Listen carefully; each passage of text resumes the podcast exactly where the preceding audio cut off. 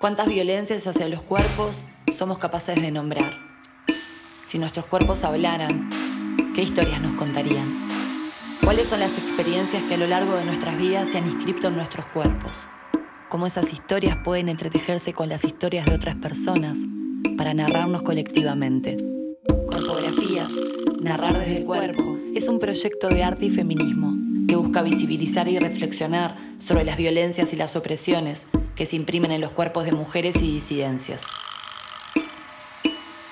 Corpografías Podcast presenta Me violó mamá, muchas veces. Un relato escrito por Libertad. Me violó mamá, muchas veces. Cuando estuve en pareja con el último hombre le dije que él era el último. Sin saber. Me violó mamá.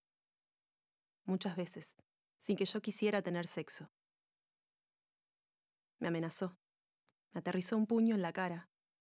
Me rompió mi computadora, mis cositas de la cocina. Me robó mi plata, me pisó mis libros.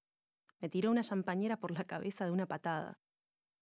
Me culpó de todo, pateó las paredes. Pero lo que más me dolió fueron los pescaditos. Compré las postas de pescado con los últimos pesos. Los hice miniaturas. Solo para él, yo soy vegetariana. Y aún no había terminado de freírlos, que los agarró y los tiró de una punta a la otra de la casa. En mi cuerpo quedó impreso. Porque cuando no pudo con todos esos lanzamientos, me empujó. Pero lo peor de todo me violó. Muchas veces. Sin que yo quisiera tener sexo. No, le dije. La última mañana que estuve en la casa, que estaba toda golpeada por los objetos que lanzó, me lo crucé llegando, después de tres días de gira. Le dije, chau, me voy.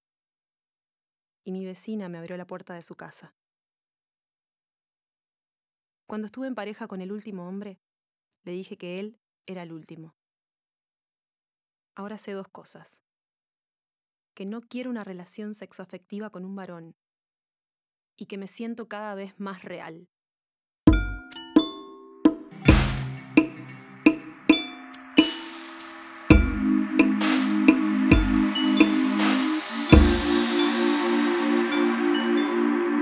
Corpografías narrar desde el cuerpo es realizado con el apoyo del Fondo Concursable para la Cultura del Ministerio de Educación y Cultura de Uruguay. Gracias a quienes compartieron sus relatos pusieron voz a sus cuerpos.